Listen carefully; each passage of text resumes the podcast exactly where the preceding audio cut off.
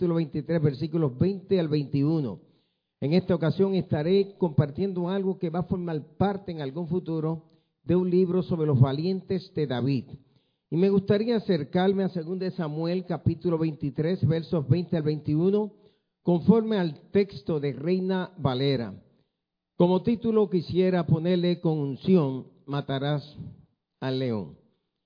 Y dice la escritura, después Benaía, hijo de Joí, Aida, hijo de un varón esforzado, grande en proezas de Caxeel. Este mató a dos leones de Moab. Y él mismo descendió y mató a un león en medio de un foso cuando estaba nevando. Si vemos en Primera de Crónicas, pasaje paralelo o una de las tradiciones, Aquellos que hemos ido al seminario hablamos mucho de tradiciones y se formó una tradición en el norte, otra en el sur, y hay que ver las crónicas y los reyes se complementan por medio de esas tradiciones. No hay contradicciones, lo que hace que el texto se complementa. Y en Primera de Crónicas 11, versículos 22 al 23 dice la escritura que él venció a los dos leones de Moab y mató a un león en medio de un foso en un tiempo de nieve. Lo que quiero es que vayan tomando lo que estamos leyendo en el texto. Dice que mató dos leones, pero a medida que avancemos, esos leones se van a ir transformando en seres humanos. Y es importante observar que el texto Reina Valera del 60 habla de dos leones. Sin embargo, otras versiones hablan de los dos mejores soldados de Moab de los dos hijos de Ariel de Moab y nos transforma un león de cuatro patas o dos leones de cuatro patas en dos seres humanos cada uno de dos piernas. Y es lo que el texto nos, da, nos indica a nosotros.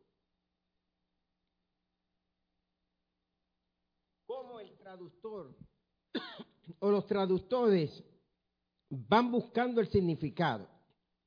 Estuve en la Sociedad Bíblica 12 años, no era este traductor ni tampoco biblista, era simplemente de la Junta de Referencia de Asesores. Y como parte de la Junta de, de Asesores, estos señores traductores trabajaban en la traducción y nos lo daban a nosotros escogidos, Alberto Motesi, Marcos Witt, el padre Alberto Coutier y otros que nos escogieron para considerar las traducciones. y algo importante que en estas traducciones, por ejemplo, yo recuerdo cuando cantar los cantares dicen, Morena soy, oh hija de Jerusalén, pero codiciable como las tiendas de Quedal, no reparé en que soy morena, porque el sol me ha tostado. Una de mis recomendaciones fue que tradujeran correctamente la palabra negra y no morena, por las implicaciones que tiene en Latinoamérica. La Biblia Pechita hizo la traducción, algunos todavía tienen problema en aceptar ciertos términos, de tal manera que el Cristo rubio, el, Cristo rubio del coro se proyecta dentro del, del Salomón rubio del cantar de los cantares y ahora Salomón de rubio pasa a trigueño en las nuevas traducciones. ¿A qué se debe esto? Que nosotros dependemos de dos textos bíblicos y no intento hablarle mucho de esto, porque aquí tiene un pastor que es experto en esto. Uno el texto recepto que nosotros utilizamos, pero está el texto alejandrino y ahí entra parte del texto sinaítico, del texto del Vaticano y otros textos que a lo largo de los años estos textos se están utilizando para ir actualizando lo que es la revisión de la Sagrada Escritura. Vean, en 1569 Casio de Reina hizo la traducción, 1620 Cipriano Valera la actualizó, 1865, 1809 1960 yo me convertí con ese texto y así han seguido. O sea, es importante cuando podemos ver las diferentes comparaciones porque son los diferentes textos que se tratan de presentar. Lo primero que yo los invito a abrir una cortina y vamos a observar el trasfondo de Benaía. Algunas versiones, como le dije, hablan de los dos mejores guerreros de Moab, hablan de los dos hijos de Ariel de Moab, hablan de los ambos hijos de Ariel de Moab. Por lo tanto, el término Ariel en este caso, que se ha traducido en Reina Valera, como leones en realidad significa los dos hijos de Ariel y el nombre Ariel significa león y Ariel también significa una referencia al nombre de Dios como león refiriéndose a Dios. Nosotros podemos llamar a Benaías, aquel que mata leones, aquel que tuvo unción para matar leones, aquel que aparece en el registro bíblico con tener la fama de haber matado a tres leones dos leones humanos, porque eran hijos de Ariel, de Moab, y un león cuadrúpedo de cuatro patas, en una hazaña que esta noche deseo comparar ante ustedes. Se dice que era varón de Joiaida, un varón esforzado de Caxeel, que era grande en proezas, tiene una buena genética, un buen este, pedigrí. Así cuando buscas Mateo 1, tú vas a ver el pedigrí de nuestro Señor Jesucristo y comienzas a ver el pedigrí de David, así este muchacho viene con un tremendo pedigrí. Viene de un padre que lo había marcado. Hoy más que nunca necesitamos padres que puedan marcar a los hijos. Mientras hablaba con Rafael y compartía y él me enseñaba a mí, hacíamos un trueque, un intercambio de conocimientos o de aplicaciones. Algo que él señaló hacia mi persona es la importancia que tienen los padres en la crianza de los hijos. O sea, le dejamos todo el trabajo a la escuela secular, le dejamos todo el trabajo a la iglesia, pero cada uno de nosotros como padres tenemos una gran responsabilidad de crear los modelos sociales adecuados para poder afectar positivamente el desarrollo, la conducta, la socialización de cada uno de nuestros hijos. Esta iglesia por 30 años ha estado afectando positivamente a las familias. Por 30 años ha estado formando familias. Por 30 años ha estado educando jóvenes. Una iglesia que se ha movido sobre la plataforma de la educación teológica. Un pastor extraordinario de un trasfondo bautista con unas experiencias carismáticas que es hasta más pentecostal que nosotros los pentecostales. Y yo soy pentecostal desde aquí hasta los pies. Pedí a mi buen amigo enseguida, como los pentecostales nos saludamos así. ¿Y tienes el bautismo con el Espíritu Santo? lo que faltaba es que empezáramos a hablar lenguas ahí. Nosotros no ungimos a nadie al ministerio si no tiene el bautismo con el Espíritu Santo en nuestros concilios pentecostales. Nadie. Un amigo mío me dijo, este, él es de iglesia presbiteriana, me oye, Quitín, si tú vienes a la iglesia presbiteriana, a ti no te van a aceptar si tú no tienes la maestría y una concentración en griego y hebreo, y si tú vienes a la Pentecostal tampoco te aceptamos con tu doctorado, con tu maestría en divinidades. Si tú vienes aquí y no hablas lengua, tampoco te vamos a ordenar el completo ministerio. Entonces nos quedamos empate. Un hijo espiritual es aquel que recibe la transferencia de parte del Padre. Creo que Eliseo recibió una transferencia de parte de Elías. Y no es que se va a transmitir de manera este, eh, muy mística lo que uno es sobre el otro. No existe tal cosa como que yo te transmito lo que tengo a ti encima.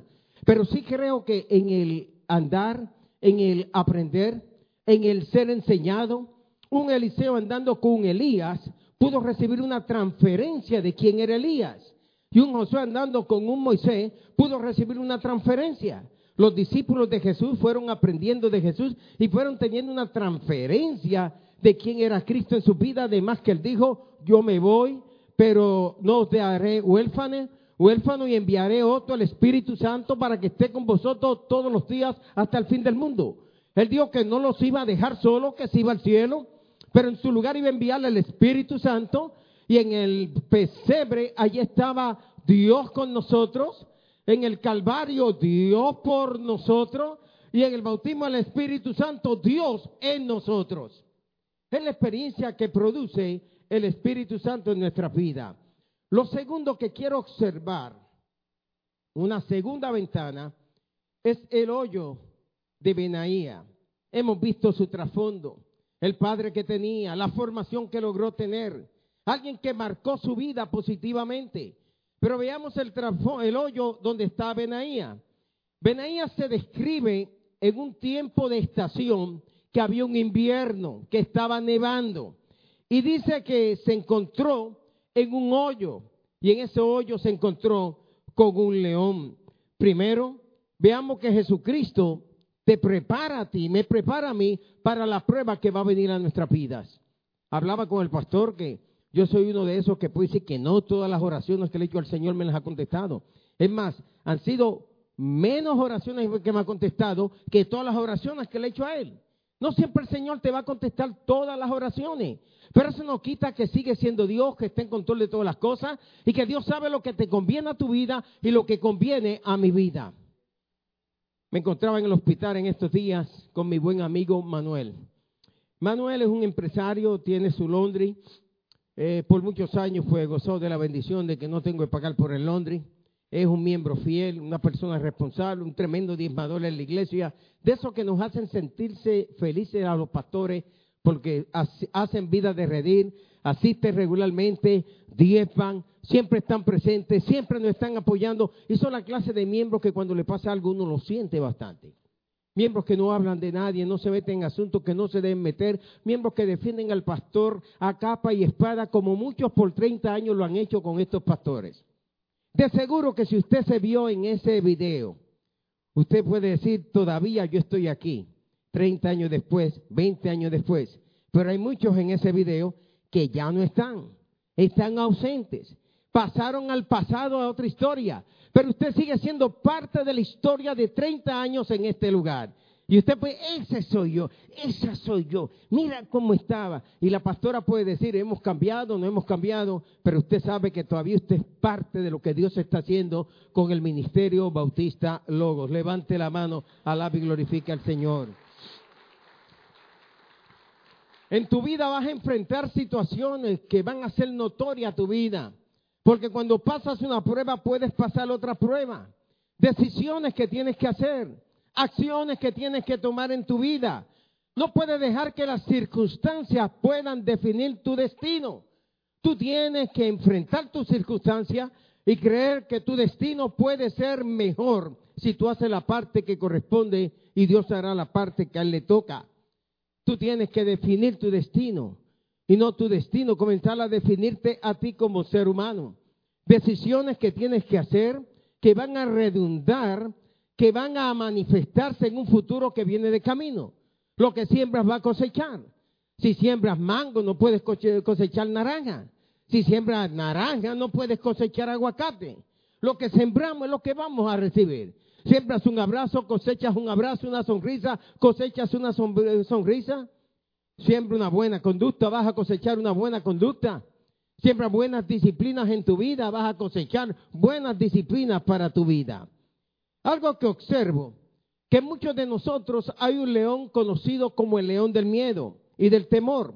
Es el león que nos puede derrotar a cada uno de nosotros antes de poder emprender algo grande para Dios. Benaías primero tenía que vencer ese león del miedo que estaba dentro de su vida.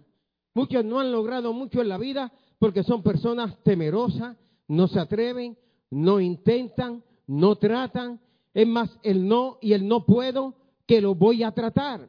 Cuando tú comienzas a confiar en el Señor Jesucristo, Jesucristo te puede ayudar en muchas cosas.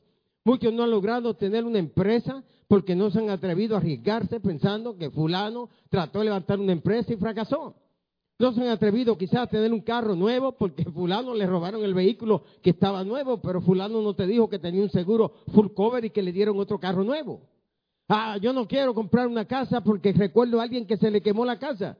Pero hay otros que han comprado casa y nunca se la ha quemado.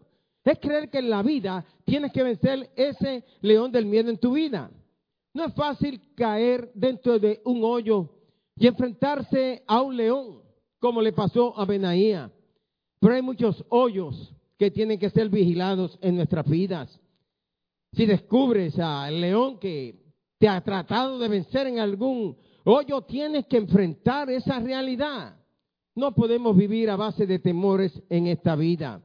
Hay que matar ese león del miedo o ese león del miedo te va a matar a ti. Hay que vencer esa situación o esa situación va a terminar con tu vida. Hay que lograr cosas en la vida, si no, nunca podremos avanzar. En Génesis 37, versos 21 al 22, Dice que Rubén le dijo a sus hermanos, echemos a José dentro de esta cisterna, porque él intentaba libertarlo, intentaba poderlo ayudar y llevárselo de vuelta al padre. Le dijo, no está bien que lo matemos. ¿Para qué matarlo? Si quieren, échelo en esta cisterna, pero no le hagan daño. Rubén salió en su defensa, pero no hizo todo lo que tenía que hacer. Pero en aquella cisterna, en aquel hoyo, allí en Dotán, camino hacia el monte Ebal, hacia Nablus y el monte Jericín, allí en aquel hoyo habían echado a José. Pero el Dios Todopoderoso, el Dios de planes, de futuro, el Dios que tiene secretos que aún no ha revelado para tu vida, tenía un secreto para José.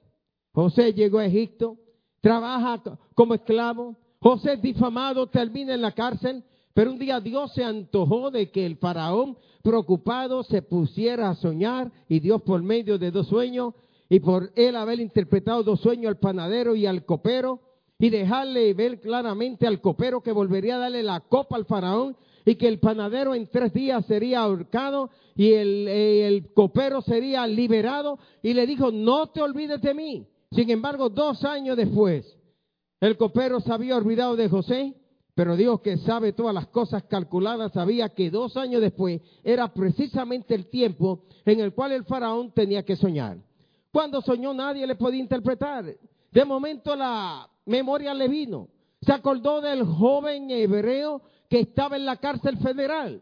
A José se afeitó, se peló la cabeza, lo mandaron a vestirse, lo mandaron a, ponerse todo el vestuario necesario, llegó delante del faraón, le habló de las siete vacas gordas, las siete vacas flacas, le habló de las siete espigas que, que estaban ya sin fruto ninguno y las siete que estaban encargadas y le dio la interpretación y faraón se asombró con él. Y le dijo, faraón, búsquese a un hombre que sea sabio y prudente y póngalo delante de estos años que vienen de cosecha para cuando venga el tiempo del hambre, los almacenes están llenos. Y dijo Faraón, ¿y quién como tú? Dios le tenía ese secreto. Dios tiene secretos que todavía no ha revelado a tu vida. De igual manera, nos dice la escritura en el capítulo 3 del libro de Daniel que Ananías, Misael y Azarías fueron echados dentro del horno de fuego y que los que le echaron, el horno se calentó siete veces más, murieron instantáneamente, pero luego comenzó a pasearse un cuarto personaje y cuando Nabucodonosor dijo, pero no echaron tres como cuento cuatro y contaba uno, dos, tres, cuatro, pero tiene que ser tres, uno, dos, tres, cuatro y el cuarto era el ángel de Jehová metido en medio de ese horno de fuego. Dios le tenía un secreto, de allí lo sacó y Dios los promovió. Capítulo 6 de Daniel. Daniel fue echado en un foso de leones.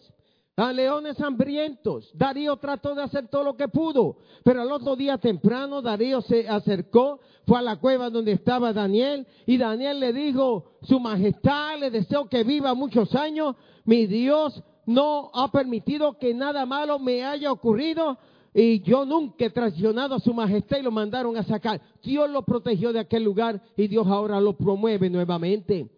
No importa el hoyo donde tengas que caer de ese hoyo, Dios te va a sacar a ti. Jonás se encontró en el vientre del gran pez por tres días y tres noches, pero al tercer día tuvo que ser vomitado. Hoy día se dice que fue en Jafo, que Jope. Se dice que fue en Acre. Se dice que, que fue arriba con el Líbano. Yo he estado en todos esos lugares. 33 veces he estado en Israel. Conozco Israel como las palmas de mis manos.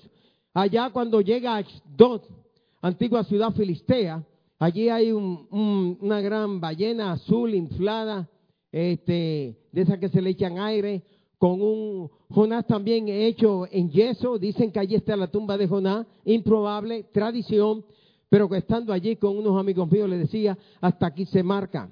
Te vas hasta Acre, allí hay la forma de una ballena.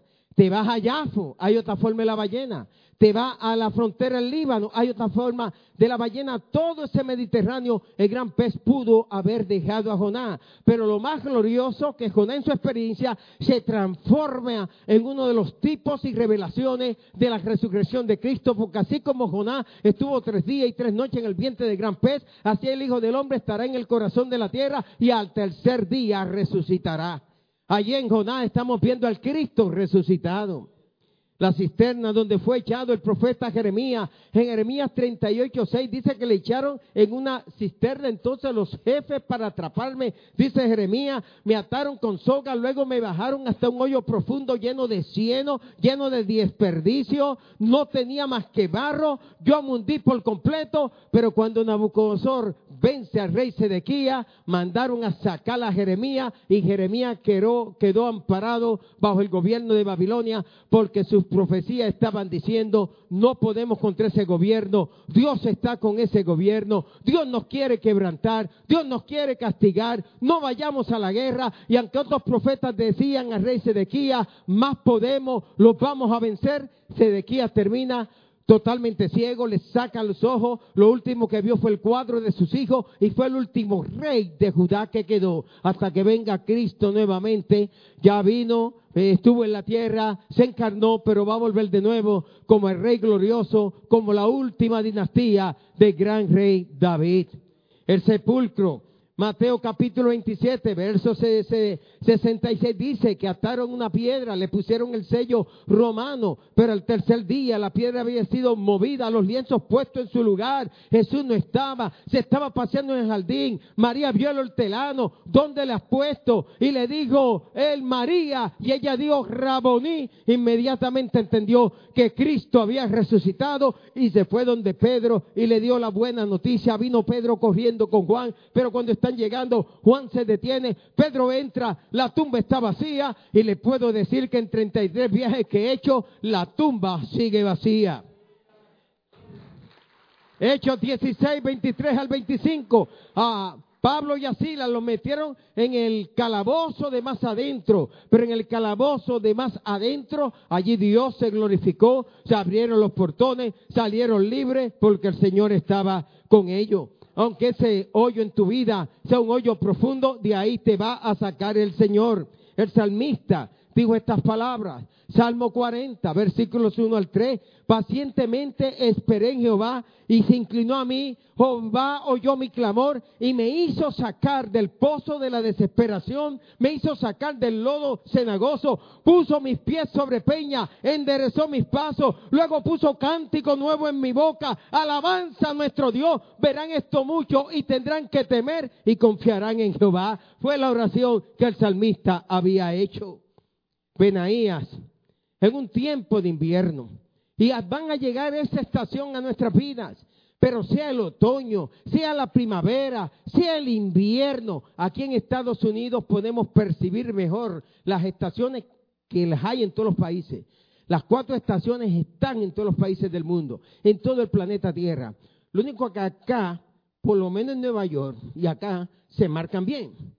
Ya en la casa donde estoy es que está recogiendo bolsas de hoja porque el otoño está dejando desnudos a todos los árboles, menos aquellos árboles como el pino. A eso, hoja, ahora que regrese, eh, el ungido tiene que recoger hoja y el ungido tiene que botar basura. Pero ya mismo viene el invierno. Esta mañana cuando salí estaba ya casi a 30 grados, frío me tenía que poner el abrigo, me tenía que poner la bufanda. Cuando regrese está frío, cuando llego aquí la temperatura es totalmente diferente. Se marcan las estaciones. Y no importa la estación de tu vida en la cual te llegue y llegues a estar, Dios va a estar contigo. Y no importa el león que tengas que enfrentar, Dios te va a dar la victoria. Algo que observo que Sansón y David tienen testimonios diferentes, pero con leones. Sansón, por ejemplo, se encontraba en Tigná dice que vino un león joven hacia él y el Espíritu de Dios vino sobre él y tomó aquel león joven, el león de más fuerza, lo tomó por las garras y lo mató. A los pocos días pasó por ese lugar y vio un panal de miel. Tomó de él y se lo dijo a sus padres. Sansón le guardaba muchos secretos a los padres. Me recuerda a Eva, que Eva peca y hace pecar a Adán. Sansón hace lo inapropiado y hace que sus padres hagan lo inapropiado. Pero Sansón se enfrenta y se va a casar con una mujer filistea. Sansón, como era costumbre, se acostumbraba en las bodas a, traer acertijos o, o quizás decir algunos dichos para que pudieran darle cierta interpretación. Y allí Sansón a aquellos 30 jóvenes filisteos le dijo, si ustedes pueden decirme qué significa que del devorador salió comida y que del fuerte salió dulzura, yo le voy a dar 30 vestidos de galas y 30 vestidos regulares, es decir, 60 vestidos. Durante siete días ellos no podían descifrar eso. Finalmente le ponen presión a la mujer de Sansón y Sansón era un hombre muy débil ante la fuerza de la mujer sobre él. Y a los siete días, pues Sansón le dice lo que significaba. Y ellos cuando se encuentran con Sansón, le dicen a, a Sansón que es más fuerte que el león y que más dulce que la miel. Sansón se enojó tanto y tanto y tanto, Sansón, que se fue y tomó todas esas viñas de Tigná, amarró la zorra. Ellos eran buenos, buenos agricultores, los filisteos. Yo estaba en toda la ciudad filistea, menos en Gaza. Y la ciudad de Gad era la ciudad más alta y el valle se conoce como el valle de Filistea y el valle que sigue a ese valle Filistea, el valle de Ela y el valle que sigue al valle de Ela es el valle de, de todo eso está junto. Israel es un país muy pequeñito comparado a El Salvador, Centroamérica. Países que uno, igual que Puerto Rico, un archipiélago que uno lo, visita one, two, three. Pero si en México, imagínense, México es un monstruo de país que eh, usted conoce un estado y para conocerle el otro y el otro y el otro y cada estado parece que es un país diferente. ¿Qué hizo Sansón con el testimonio del león? Empezó Sansón a darse su propia gloria, a jugar con el testimonio. No uses testimonios para buscar tu gloria para tú levantarte. El testimonio más grande no es lo que fui, sino lo que soy. Yo era joven. Yo soy hijo del ministerio Team Challenge. ¿Cuánto han oído hablar de Team Challenge? David Wickerson, Dan Wickerson, qué sé yo qué. 50 años. Yo soy hijo de ese ministerio, rescatado por ese ministerio, graduado de ese ministerio. Tiempo atrás hablaba con Nicky Cruz y era una invitación que le tenían en Tamaulipas. Mi buen amigo, el superintendente Raúl García, y le estaba diciendo a ver si él podía estar. Y Nicky me decía, mira, Quitín, tú eres de esa generación como yo, Rosa, Carlos Ortiz y otros más, que 50 y 55 años después todavía están en victoria sirviéndole al Señor. Ya eso no se ve en el ministerio de Tinchalen. Pero yo formé parte de esa generación que David Wickerson decía que teníamos que recibir el bautismo con el Espíritu Santo cuando nuestro tratamiento era base de Biblia, de ayuno, de consagración, de búsqueda de Dios. Y yo era jovencito, era 1971. Me encuentro en un lugar testificando y como los demás muchachos hablábamos de todo lo malo que hicimos en la calle. Y todo el mundo daba testimonio, yo di mi testimonio y me recuerdo todavía, pastor, no necesito hablar de Luis M. Luis M. Ortiz nos llamó a los jóvenes. Éramos jóvenes, chamaquitos, 20 años, 21 años, pero nosotros veníamos a testificar. Hice tantos años en la cárcel, hice aquello, pam, pam, me hacía lo otro. Y él nos llamó y nos dijo, miren muchachos, yo sé que la gente viene aquí para escucharlos a ustedes con esos testimonios. Pero ese no es el testimonio. El testimonio de ustedes comenzó desde el día que se convirtieron.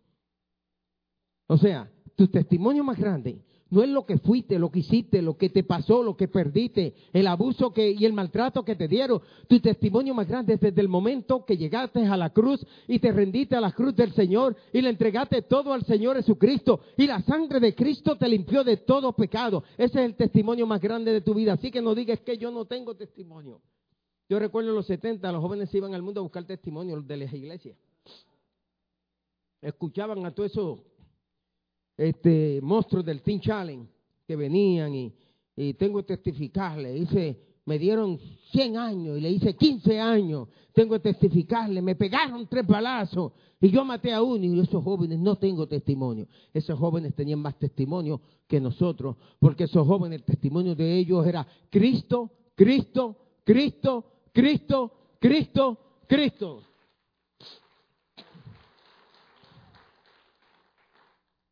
David fue más diferente. David sencillamente estuvo delante de Saúl y le, Saúl le dijo, tú eres muy joven, este, tú no puedes enfrentarte a ese gigante y trató la armadura de Saúl y no le servía. No trates de funcionar en la unción de nadie, no trates de usar el modelo de nadie, tú tienes que ser tú. Quitín Silva tiene que ser Quitín Silva, tú tienes que ser tú. Hay amigos míos que se levantan a orar a las 3 de la mañana, yo me levanto a escribir a las 4 de la mañana. Entonces yo no le puedo poner presión a aquel que no escribe, pero el llamado que Dios me dio es un llamado para escribir. Y me levanto, voy al baño, hago mi oración, me pongo a escribir. O sea, ya es una pasión que tengo dentro de mi corazón. Y tú tienes que entender que Dios te quiere usar a ti como tú eres. Dios lo que quiere es una disposición de corazón y que tú le sirvas de compasión y que tú te sometas a tus autoridades y que tú trabajes para tu iglesia local como por 30 años esta iglesia he visto en 30 años casa llena siempre. Se está viendo. Es una iglesia que se ha mantenido, se ha hecho un trabajo extraordinario. Y entre las muchas cosas que hizo esta iglesia, yo estaba con Pedro Rivera, la primera que conocí a Pedro conocí aquí con Tim. Y cuando pasó el año de Jenny Rivera, me tocó ir a ministrar allá y hice como una, especie de, de, elegía póstuma a, Jenny allí con Doña Rosa y con Pedro y miembros de la familia. Y le prediqué. ¿Pero dónde yo conocí a Pedro Rivera? Aquí. Pedro cantaba en esta iglesia. Jenny Rivera era de esta iglesia.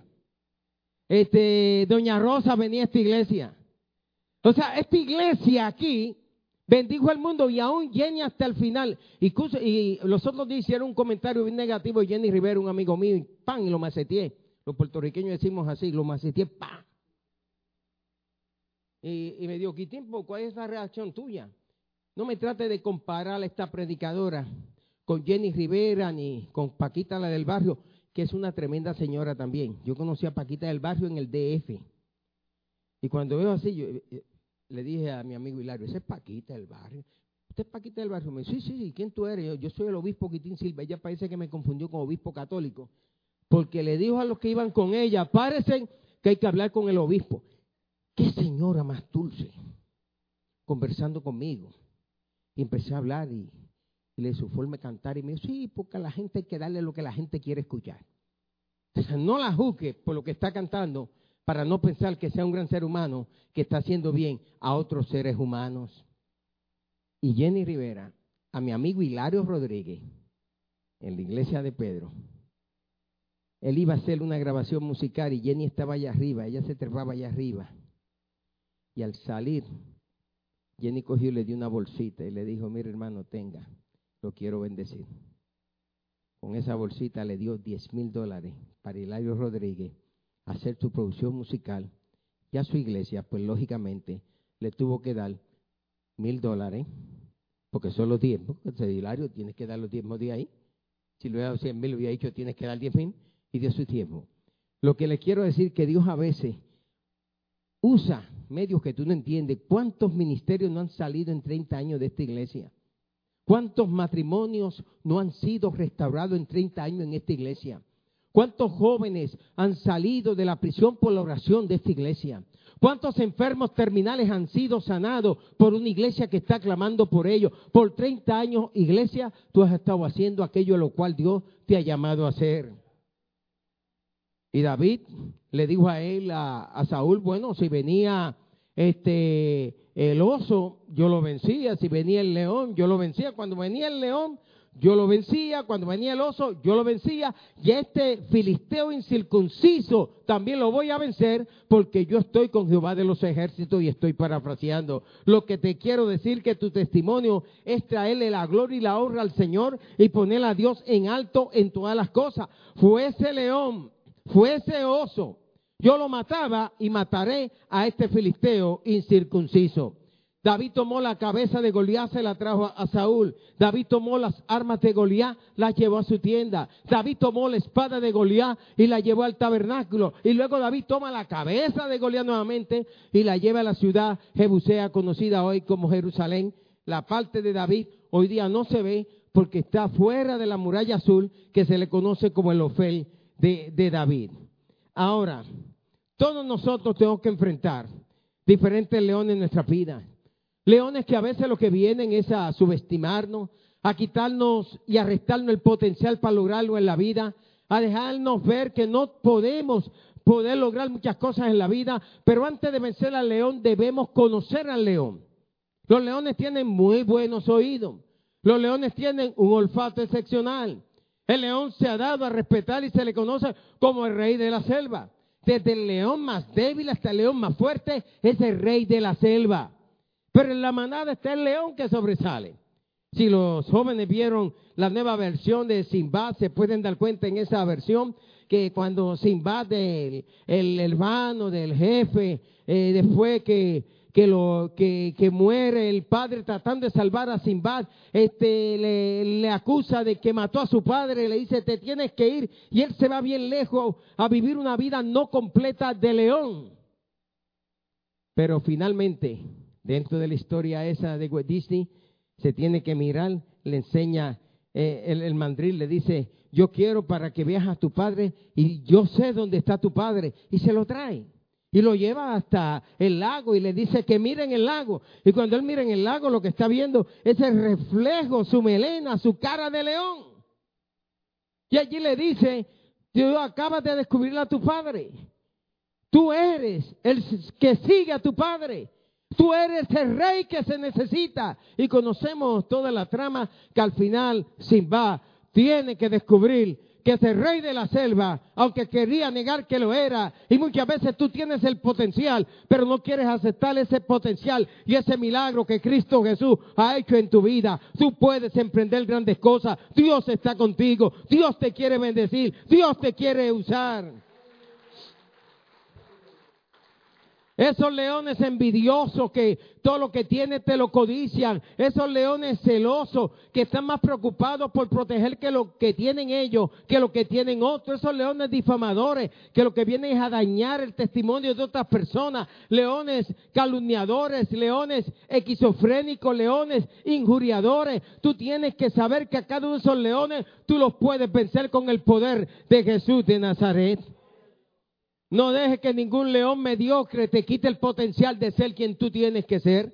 De reconocer que tú lo puedes vencer con la ayuda de Dios Todopoderoso. No dejes que un león aprovechado venga a tomar ventajas de tu vida. Gente aprovechada que vienen como la, la, la sanguijuela que habla el proverbio, que no se cansan de comer, como el mar que no se cansa de tragarse el agua de los ríos. Así hay seres humanos que todo el tiempo es dame, dame y buscar que tu esfuerzo se lo dé a ellos. Es tiempo de que tú tomes una actitud firme y le digas, ya es tiempo de que tú aprendas a hacer tus propias decisiones. Esos nonos que tenemos en la familia, no trabajo ni estudio. En todas las familias está un nono, un tío, una tía, un hijo, una hija que no ha querido hacer nada en la vida. En la vida hay que hacer algo.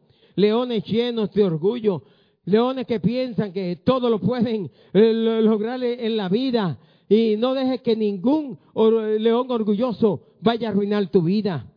Y ahora voy a hacer varias aplicaciones. Mi primera pregunta, ¿estás huyendo de tu león o tu león está huyendo de ti? ¿Estás dispuesto a enfrentar tu león o le tendrás miedo cuando tú encuentres tu león? Benaía tuvo que localizar, Benaía tuvo que identificar, Benaía tuvo que perseguir y Benaía tuvo que matar su león. Son cuatro principios que tienen que haber. Yo fui agente de seguros por cinco años. Hacía todavía en Nueva York, pues soy notario público, hacía mi, notarizaba, hacía mi, mi trabajo como agente seguro, algunos de los muchos trabajos que tuve, porque tuve varios trabajos. Mi primer trabajo fueron 10 años en hoteles. Mi segundo trabajo, agente seguro, 5 años. Y mi tercer trabajo, 21 años que estuve trabajando con el Departamento de Servicios Correccionales. Y todavía con los 70 años sigo trabajando, aunque estoy recibiendo mi seguro social, pero no tengo planes de retiro. Y cuando llegue la edad de 80 años, si todas las circunstancias estén bien, pensaré si me debo retirar o no. No hay planes de retiro en mi vida. Porque el trabajo es terapia. Hay quienes están apenas con 20 años, 5 años en el trabajo y ya están pensando en el retiro. Por favor.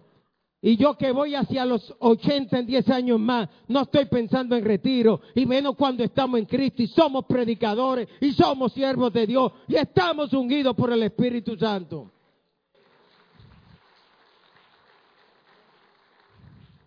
Hay leones de temporada, pero para cada león de temporada, el Señor también le tiene un vencedor de temporada. Persigue ese león que negativamente te quiere vencer. Ese es el león todo el tiempo del desánimo, de la prueba, de la tentación, de la tristeza, del desprecio, de la traición. El león que te dice tú no lo puedes hacer, persigue a ese león, pero persigue a ese león que también tú debes vencer. Ese sueño de Dios tiene que cumplirse en tu vida. Esa profecía de Dios se va a cumplir en tu vida. Ese disco lo vas a grabar. Ese libro lo vas a escribir. No creo que con 63 libros, ahora con 64 libros que Dios me ha permitido escribir a mí y publicados por prestigiosas editoriales. Busque ahí Quitín en Google, vaya el profeta a Google y ponga Quitín Silva, K-I-T-I-M Silva. Y se va a dar cuenta de todos los libros que le tiran ahí.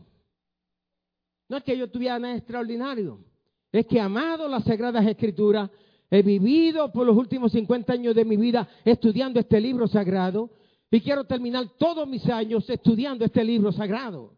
Amo la Biblia, amo ministrar, amo predicar, amo pastorear, amo ser obispo de un concilio. O sea, ese llamado lo recibí desde el día que le entregué mi corazón a Cristo.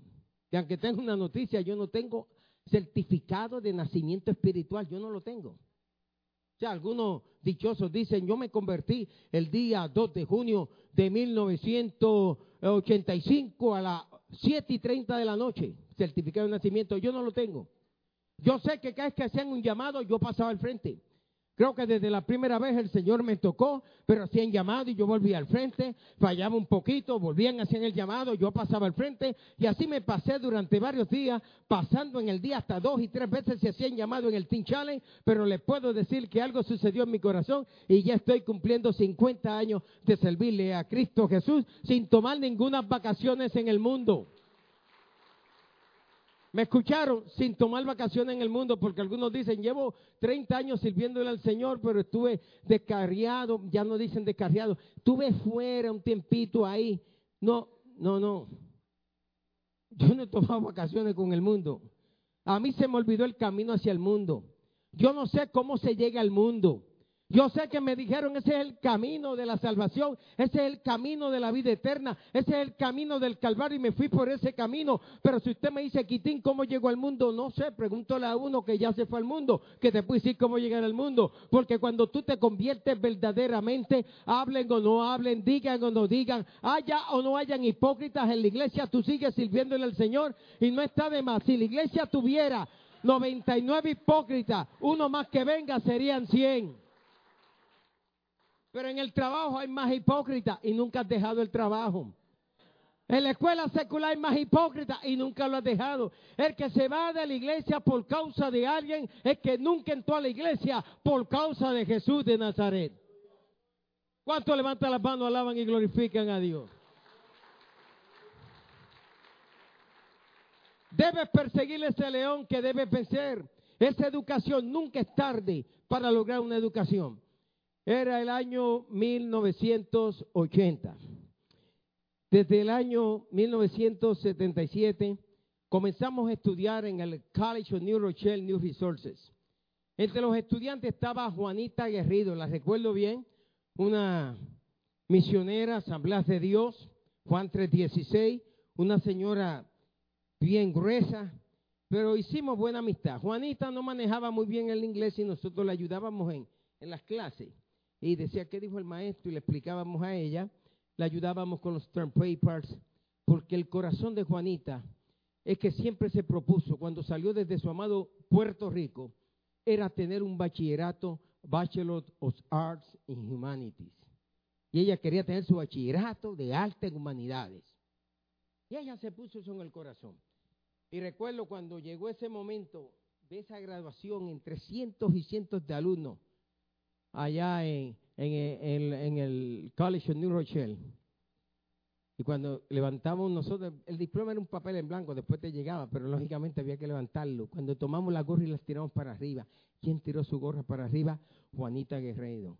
En aquel momento Juanita tendría cerca de 70 años de edad, pero había logrado su bachillerato. Ese león tú lo puedes vencer, esa educación tú la puedes vencer, ese carro que no has comprado lo va a comprar tu hijo, esas vacaciones que no has tenido las va a tener tu hijo, esa estatura que nunca has logrado la va a lograr tus hijos. Cuando yo, hermano, en el ministerio y los veo medio chaparro, y yo, y yo le digo, ¿cómo te sientes ahora cuando miras a tu hijo que lo que tú no creciste creció. Pastor, yo me siento bien. Yo me siento bien. Ese inglés que no has podido masticar también, tu hijo lo está hablando bien. Papito, dígale a esta señora, dígamela a la gringa ahí, dígamela ahí a la gringa, ah, dígale ahí. Que yo, don Juan fulano, Pancho, dile que Pancho dice. Los puertorriqueños son yo y los mexicanos son Pancho. Antes en New York a todo el mundo le decían yo. Hey, yo. Ahora a todo el mundo le dicen Pancho. Logres educación. Esa casa que has deseado comprar, ese león, mátalo, compra la casa. El que va a comprar casa por vez primera, lo primero que dice es que me va a costar 200 mil dólares financiada a 8.5, a 7.3, me va a tomar 30 años y multiplican. yo lo hice también, empiezan a multiplicar. Significa que en 30 años yo voy a pagar casi 800 mil dólares o 700 mil dólares por la casa, no vale la pena. Papá, en 30 años, esa casa va a costar un millón de dólares. O sea, ¿cuántas oportunidades no han habido? Viene una casa barata, lo puede hacer, te unes con otro, tienes que prosperar en la vida. Esta es una iglesia de prosperidad, una iglesia que cree en bendiciones por 30 años. Dígame si cuando usted llegó aquí llegó un carrito quizá viejo y al poco tiempo Dios le dio un mejor carro. Llegó sin trabajo y Dios te dio trabajo.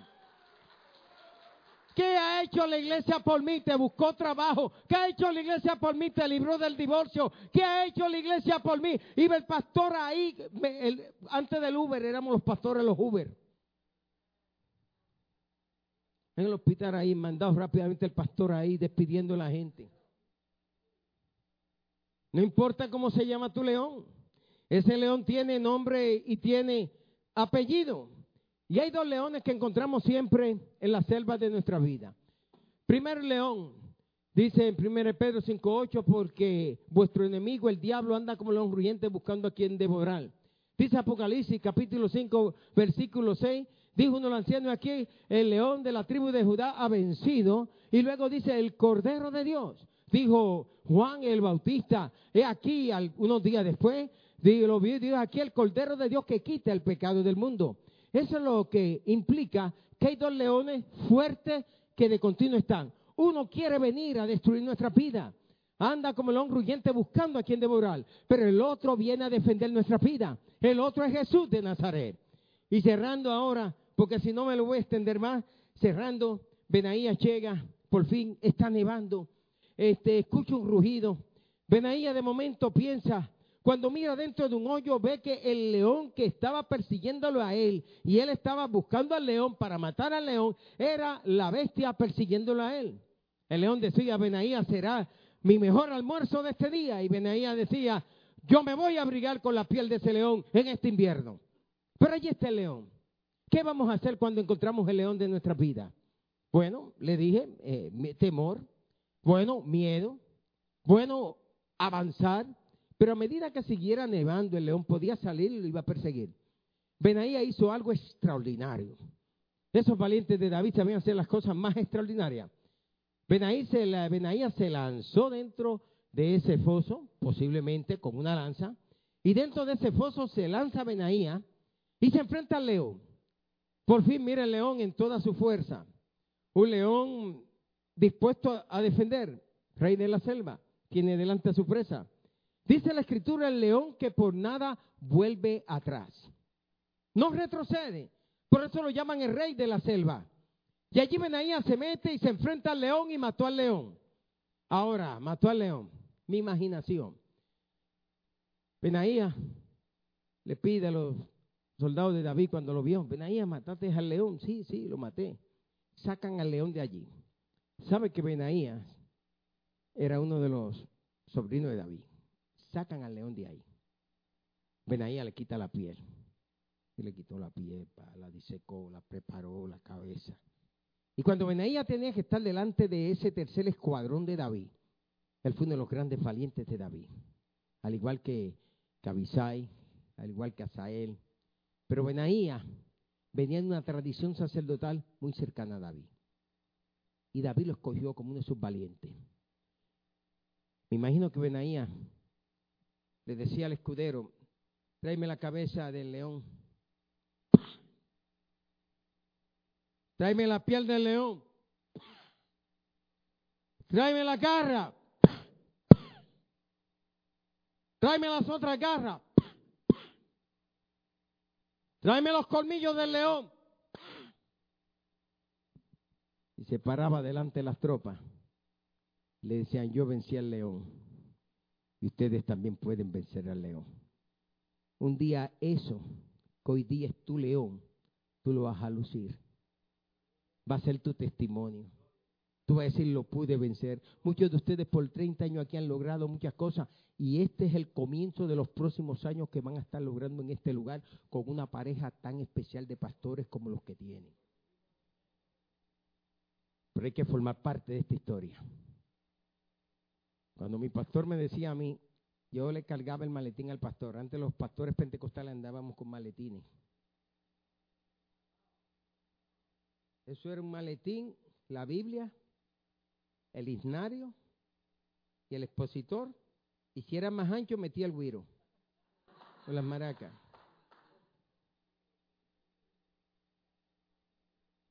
En aquellos años se revolcaban todas las sillas, el día de oración todas las sillas las enganchaban, todo el mundo oral. las viejitas eran las únicas que se les permitían tener la almohada. Las vigilias comenzaban a las seis y no terminaban hasta las seis del otro día. Y para mantener los hermanos despiertos, café negro. Café negro. Yo fui presidente de jóvenes hermanos en la iglesia, de embajadores de Cristo en el 780 Bergen Street. Mi esposa era presidenta de jóvenes. Yo entiendo la juventud. Entonces cuando veo predicadores que se convierten viejos ya y vienen a darle palo a los jóvenes a la iglesia, yo digo, papá, aguántate. Cuando tú estabas borracho allá y vacilando por allá, yo estaba sirviéndole a la juventud de la iglesia pentecostal. O sea, yo fui presidente de jóvenes y de ahí fue Dios, ese fue mi primer ministerio, Dios me fue llevando. Y Dios comienza a ti dándote una posición y te va a elevar a otra. Te pone de servidor en la iglesia, sé fiel como servidor y Dios te va a promover. Recuerdo una vez, una hermana le tenía, en nuestra iglesia esa costumbre, cuando tú estás predicando te están cambiando los pañuelos, te están trayendo el agua. Este, aguantan el vaso de agua, te lo traen, si no la botellita. Y es costumbre que tiene en la iglesia nosotros. Es las que son servidores al tal visten de rojo. Esas son para servir al predicador mientras está.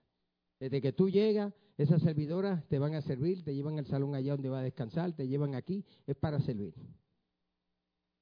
Y una hermana que, por cierto, trabajaba secularmente sirviendo, pues vimos que no le dio, cambió el pañuelo al predicador. Y la encargada le llamó la atención. Y ella le hizo así con la mano. En la misma iglesia yo la llamé y le dije, está despedida de tu posición. Y se sentó después me dijo, pastor, pues yo quiero seguir sirviendo. Si tú no tienes ese corazón de servir, tú no puedes servir. El que sirve, sirve con el corazón, sirve con alegría, se siente feliz de hacerlo. Hoy, cuando salí la mañana, mi esposa siempre me da el listado de lo que no puedo olvidar. Pero me puse a chequear el celular, a hacer unas llamaditas y pa, llego al aeropuerto, pa, hago la fila, pa, aunque este, soy priority, pa, entro y de momento me encuentro cuando tengo el celular. Le pregunto a un caballero si puede usar su celular y me cogió miedo. Dice así, no, no, no, no, no, no, I'm sorry, I'm sorry, I'm sorry, I cannot, cannot let you use my cellular, I'm sorry. Y se movió asustado. Ese creía que yo era un terrorista y no sabía que, que soy un, pastor pentecostal, pero mi cara a veces asusta a gente también, no sé. No sé. Quizá me vio el, estilo que no hablo así y se asustó el pobrecito. Que tenga misericordia de él. Y voy donde está el punto de la seguridad y le digo, mira, yo soy pastor y necesito llamar a mi esposo. Oh, sí, cómo no, reverendo. Ustedes saben cómo son allá. Eh. El neoyorquino tiene eso, es muy amistoso que son de ahí, pues, sí, ya. Y mi esposa me trae el celular. Mi esposa, yo vivo cerquita del aeropuerto, 10 minutos, me trae el celular y yo regreso después donde aquel que me prestó el celular. Y le digo, vengo a darte gracias por lo que tú hiciste. Y me dice, pastor, ore por mí. Y están todos ellos allí. Y lo bendije. O sea, servir es un privilegio. Y de ese león tú te tienes que vestir. Vamos a estar puestos en pies.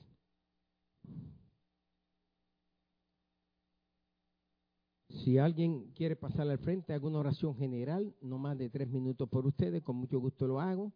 Si tú quieres matar a tu león, te invito aquí al altar. Y ya yo estoy aquí, como decimos los boricuas, ya yo, estoy, yo soy el primero que estoy aquí. Aquel que quiera oración, le invito aquí al altar ahora. Quiero bendecirte en estos 30 años.